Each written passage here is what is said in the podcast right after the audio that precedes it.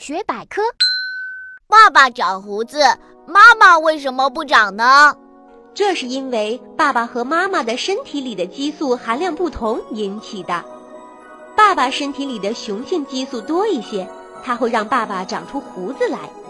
男孩子到了一定的年龄，体内的雄性激素开始发挥作用，他们就会长胡子，慢慢的变成一个男子汉。妈妈身体里也有激素，不过主要是雌性激素，这种激素不会让人长出胡子。所以，妈妈不会长出胡子来。